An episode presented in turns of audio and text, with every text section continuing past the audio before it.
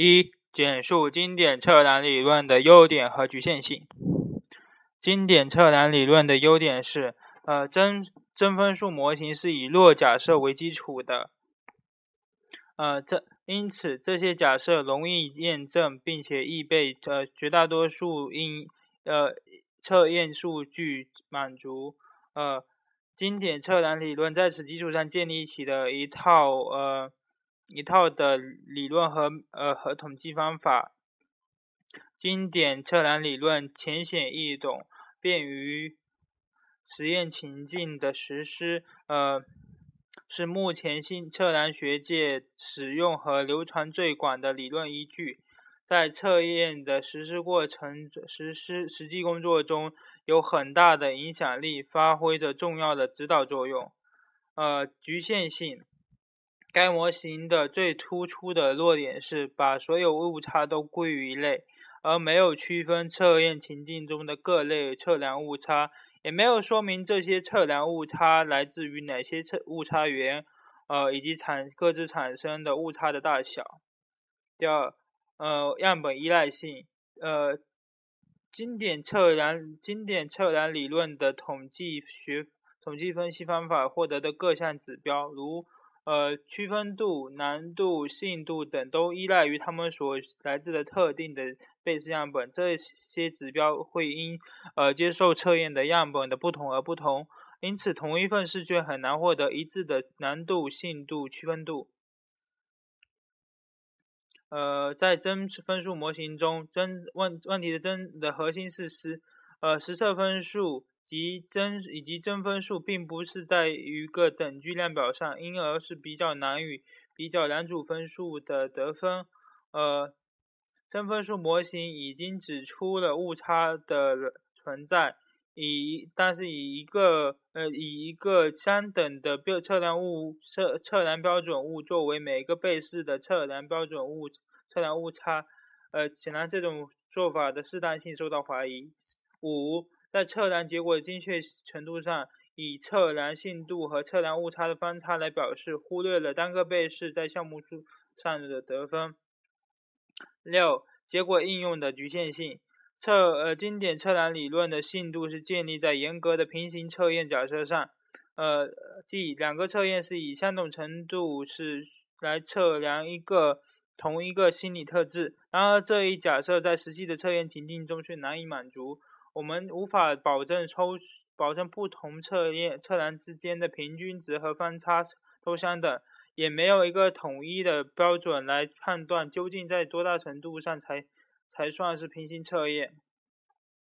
同时，经典测测量理论指导下的测量还要求测量的条件完全标准化，从施测的指导语到测验计分都有严格而明确的规定。对于非副本而功能相同的测验所测得的分数间，无法提供有意义的比较，嗯，从而使测量目标变得狭小，这样就不能对测验进行有效的改进。七，呃，信度估计的不准确性，嗯，不精确性，经典测量理论对信度的假设，呃，都建是建立在。呃，平行测验的假设上，但是这种假设往往不存在实际的测验情境中。呃，经典测量理论忽视被试的呃试题反应型主型，认为原始分数得分相同的被试，其能力也一定一样。其实不然，嗯，即使原始得分相同的被试，其反应主型亦不见得会完全一致。因此，其能力估计值相应也会有所不同。九、能力量表和难度量表的不一致性，在经典测验测量测量测验理论中，能力量表和难度量表没有定义在同一个参照系上，呃，这样就难以找就找不到验证某一个项目是否匹配某种能力水平被试的计量方法。这使得选择目选题具有一定的盲目性。那被试能力的估计依赖于他完成各项目的情况。呃，无论他做错什么题，呃，都会影响到他对他能力的估计。因此，他必须仔细，否则不能得高分。呃对呃对被试能力的估计精度无法得到调整。呃，简第二题，简述效度。简述效什么是测量效度？影响测量效度的呃主要因素是什么？效度是指呃一个测验或量表实际能够测出所其所要测的呃心理特性的程度。影响效度的因素。呃，凡是与测量目的无关的稳定的或不稳定的变异来源，都会影响到效测量效度。呃，测量本身的构成，呃，受测被试受测被试的特点，测试测的过程，阅卷评分，呃，分数的转换、解释等一切与测量有关的环节，都有可能影响测量的效度。一、测量测测验的构成。当组成测验的试题样本没有较好的代表预预测的内容或结构时，测量的内容效度或结构效度必然就会不高。呃，同时，若是题意不清、指导语不明、呃，题目太难或者太易、呃，题目太少或者安排不恰当，都会降低测量效度。呃，一般情一般而言，增加。呃，测测验的长度会提高测量的信信度，进而提高测量信度，进而为提高测量效度提供可能。由于同一个测验具有不同的校标，同一个观念校标也有不同的测校标测量，因此在评分评价测量测量效度时，所选用的校标效度校标性质是很重要的一考虑因素。二测验的实施过程，一个测验在实施过程中，如不遵守呃指导语的要求，或出现意外，或评分计分时出现差错，都会降低测量的效度。三、接受接受测验的被试，被试的应试动机、情绪、态度和身体状态等，都会影响测量的信度，造成很大的随机误差，进而影响测量的效度。第三题，什么是？内容效度，什么是结构效度？什么是校标关联效度？简述它们之间的关系。一、内容效度是指一个一个测验实际测验到的内容与所要测的内容之间的吻合程度。呃，结构效度是一个内实际要测的。呃，实际测到所要测一个测验实际测测到所要测的理论结构和特质的程度。三、校标关联效度也叫实证效度，是指一个测验对于呃特定情境中的个体的行为进行估计的有效性。三个之间的关系和呃和呃一内容效度和。嗯，结构效度的共同之处，两者都是要测量测验是否符符合内容域，呃，符合内容域的结构。嗯，两者均是用实验干预的方法来进行验证。区别是，内容效度的验证，其一个重要的假设是验证呃验测验所属的内容域具有清晰的界定。其结构框架、内容比例的关系比较明基本确定。结构效度需要验证的是没有得到清晰界定的内容域，它的组成、结框架、结构都需要探索和研究。可以说，内容效度验证的是测验对完善理论的匹配程度，而内结构效度是对于不完善理论的匹配程度。的探索和验证，而上呃校标关联效度与内容效度和结构效度的区别，与内容效度和结构效度相比，校标关联效度更关心依据测验所做出的决策的做做做出决策的问题，关心根据测测验结果和做出预测的后果和效用。嗯，嗯。嗯，总总体上来说，呃，由于测验测量效度就是就测量结果是否达到所所要所要达达到的目的的程测验目的的程度而言的，因此测量效度的评估在很大程度上取决于人们对测量效度的目测量目的的解释，而内容效度就是对测测验的内容来说明测量目的的，呃结构效度是对于心理学上的某种理论结构来呃说明目的，而效标关联效度是从工作时效来说明呃目的的。三。简述提高测量效度的测验效度的方法：一、控制控制系统效误差。从变异的角度来说，呃，信度是总总体变异中由于测量变异引起的有效方差占总方差的比方方差比。因此，要提高效度，就要控制系统误差，以提高有效误差有效方差在呃。方差中总方差中的比例。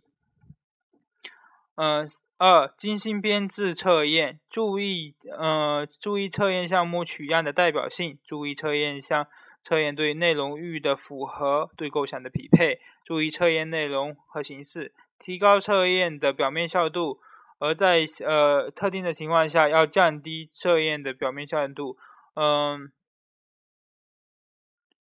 测验项目应该符具有合适的难度和区分度。呃，三、测验过程标准化，严格按照手册进行实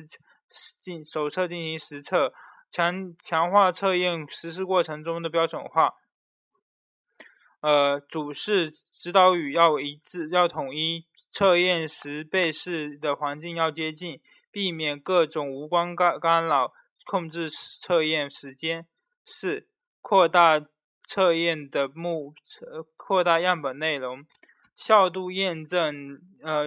工作采集采集样本适当扩大，呃可更好的模拟实际的实际分布，样本量扩大，增加对于总体总体的样本的代表性，减少个体误差，呃从而提有利于提高效度，在取样的过程中。呃，随机误差随机抽样的方法，呃，更能保证呃样本的代表性。第五，呃，合理的处理信度和效度的关系，适当增加信测量的长度。信度效度之间存在关系，呃，如果说已知信度效度的指标，还可以通过增加测效度的测验的长度来提高。嗯，从提高测量的提高效度。总而言之，要提高性测量的效度，首先要从精心编制测验入手，也也就是要这也就包括了控制测量的系统误差。另外，因为信度是效度的必要必然条件，因此能够提高测效测信度的方法，也是能够提高测量的效度的方法。嗯，比如说增加呃测测验长度，扩本样。扩大样本量，呃，扩大样本量，呃，以及测验过程的标准化。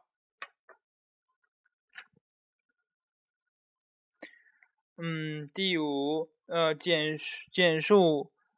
简述钙化理论中的 G 研究和 D 研究的含义及其研究内容。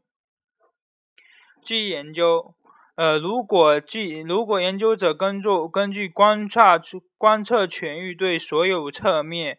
呃和测量目标测测量目标及其之间的关交互作用作为方差做方差分量的估计，我们把这个过程称为钙化研究，简称 G 研究。呃，含义而 D 研究是指。呃，在 G 研究阶段，由于测量结果是在一定的观察全域的条件下估估计出来的，因而对结果的解释和应用不能离开当前的，不能就不能离开相应的呃条件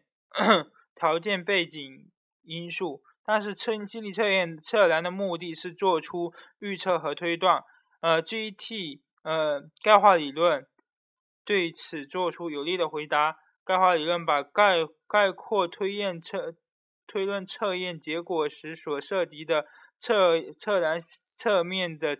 条件全域的集合叫做概括全域。在此基础上，呃，对于各个测量侧面、测量目标以及它们之间的相互关系做测量分测做出测方差估方差分量的再估计和推测性判断，呃，叫做呃叫做嗯决策也决策研究。呃，简称地研究，而测测验呃基研究的内容是：一、确定呃测验目对象和目标；二、确定测量的呃侧面和观观测全域；三、确定呃测量的设计和测量模式；五是呃收收集样本资料；五方差分析。而地研究的内容包括：一、呃，确定概括全域；二、概括全域下的各各效各效应的方差分析；三、绝对误差方差和相对误差估计；四、信度分析；五、呃，重新确立概括全域，并重复上重述上述的呃步骤。六、经典测量理论、经理经典心理测验理论及其基本的假设是什么？呃，测验的观察分数等于真分数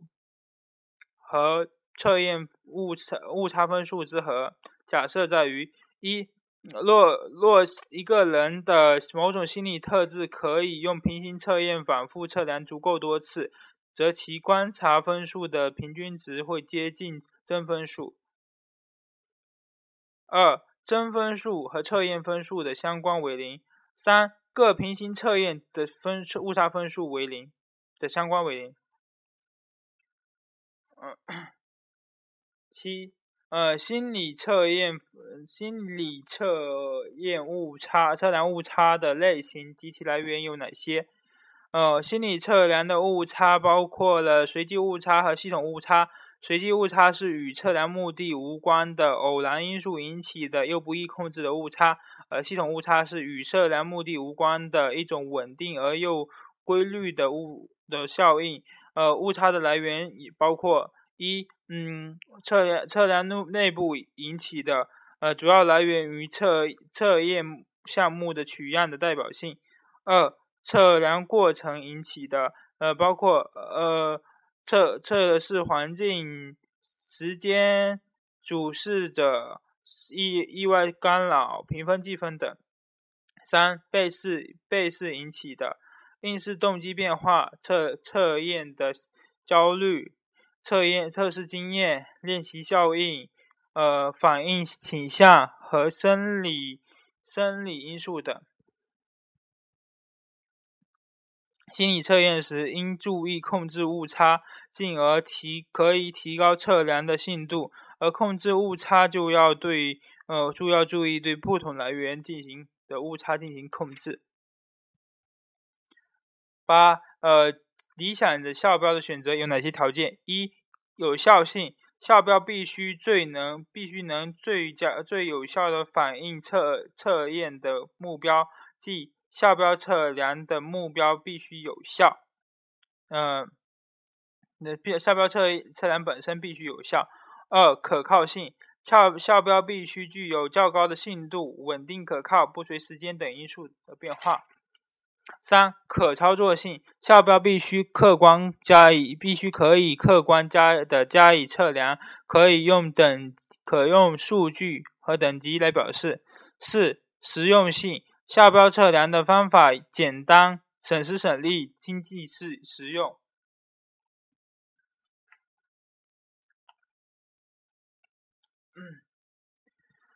十嗯，简呃第九题阐阐述重测重测信度、副本信度、分半信度、呃同质信度的含义及其误差来源。呃，重测信度是指呃用同一个量表对同一组被试试测两次的所得的结果的一致性程度，其其大小呃，等同于同一组倍式在两个测验分数两次测验分上所得分数的皮尔逊级差相关。呃，误差的来源：一、测验本身，嗯嗯，测测验所测的本本身测字本身就不稳定。二、误背试。呃，背试的成熟知识的这知识的发展，并非人人都是等量发展的，在练习因素、呃记忆效果等方面也存在着个体差异。嗯，实验中的偶然因素，计时计时误差，呃，情绪，呃，健康状况变动态变动机变化，时间因素造成的。两次测验的时间间隔会影响到重测的信度。所以，计算测重测信度系数必须保证所测的特质是稳定的，而记忆贝式的记忆练习效果是相同的。两次测验期间，呃，学习效果没有贝式的学习效果没有差别，否则难以根据重测信度系数来判断测验的稳定性。第二，呃，副本信度是指两个平行测验。在测验同测量同一组同一批被试时所得的结果的一致性程度，其结果等于同一批被试在两个副本性副本测验呃上所得分数的皮尔逊相及它相关系数。误差来源有，嗯，两个测验是否等值，嗯，两个测验测验的两个形式是否等值，测变取样的计测。测题的取样是是否匹配，格式是否相同，呃，内容、题数、难度、平均数，呃，标准差是否一致。其次，呃，背试的情绪，背试方面情绪波动、动机变化等，以及测验情境的变化，偶然偶然因素、偶发因素的干扰。嗯，对于稳定性等值性系数来说，主要的误差来源是时间。嗯，第三个是分半信度。分半信度是指，呃，一个测验被分为被分为对等两半，对等两半之后，所有被是在这两半，呃，所得的分数的一致性程度。呃，误差来源是，呃，两个两半测验是否严格平行。信呃同质性信度，同质性信度的，是指说内部一致性信度系数，是指呃内测测量测验内部所有题目之间的一致性程度。呃，主要的误差是内测验内容的取取样。简言之，呃。信度是对测实测验结果的一致性的估计，呃，重测信度是跨时间的一致性，呃，测副本信度是跨版本的一致性，呃，同质性信度是内部的一致性，而分半信度既有呃副本的特点，又有同也又有同质性信度的特点，不同角度的一致性决定了呃误差来源的不同，嗯。重测信度的种种误差来源与时间因素有关，副本分半同质信度的呃主要来源是与嗯题目取样有关。呃，阐述第四题阐述信度和效度的含义及其二者之间的关系。信度和效信度是指测验结果的稳定性程度。效度是指一个测验或量表实际能够测到、实际能测出所要测的心理特质的程度，二者之间关系。信度高是效度高的必要而不充分的条件。呃，当随机误差，记住公式，嗯，呃，当随机误差，呃。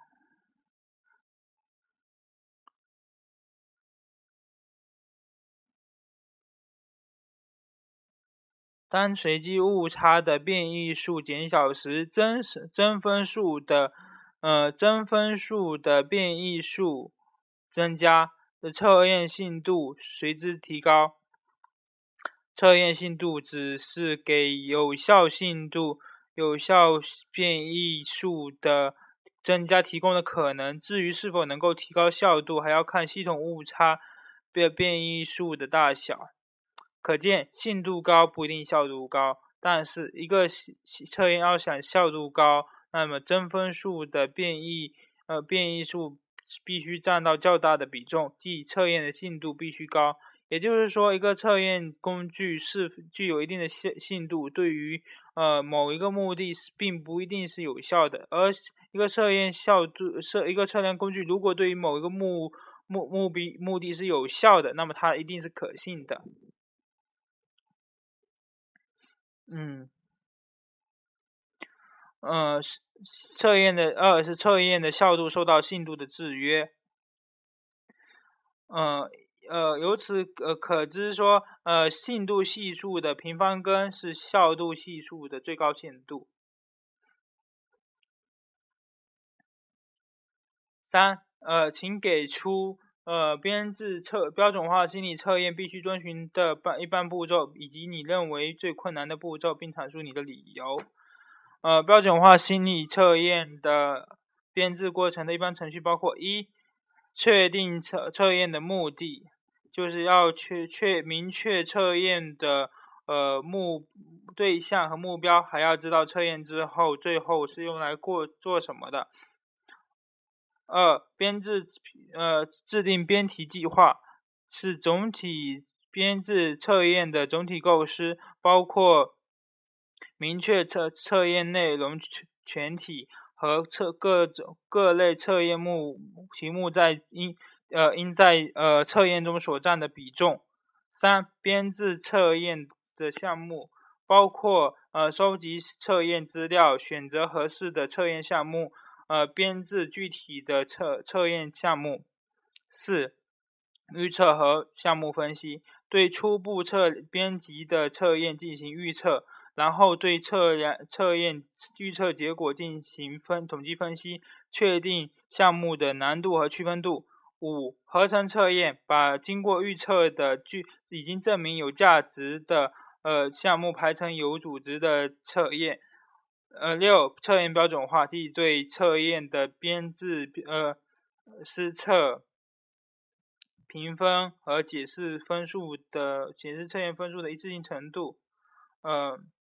在编制测验时，应该注应该保证测验内容对所有的呃施测者相同，施嗯测验内容相同，然后测验过程相同，评分计分解释具有哦。具有分数解释具有参照标准，编制，呃呃七测验坚坚定测验，即提供信度和效度系数指标。八编制呃测编写说明书，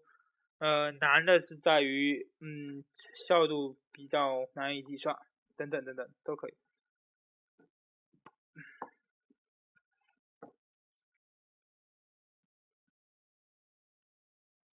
嗯，十二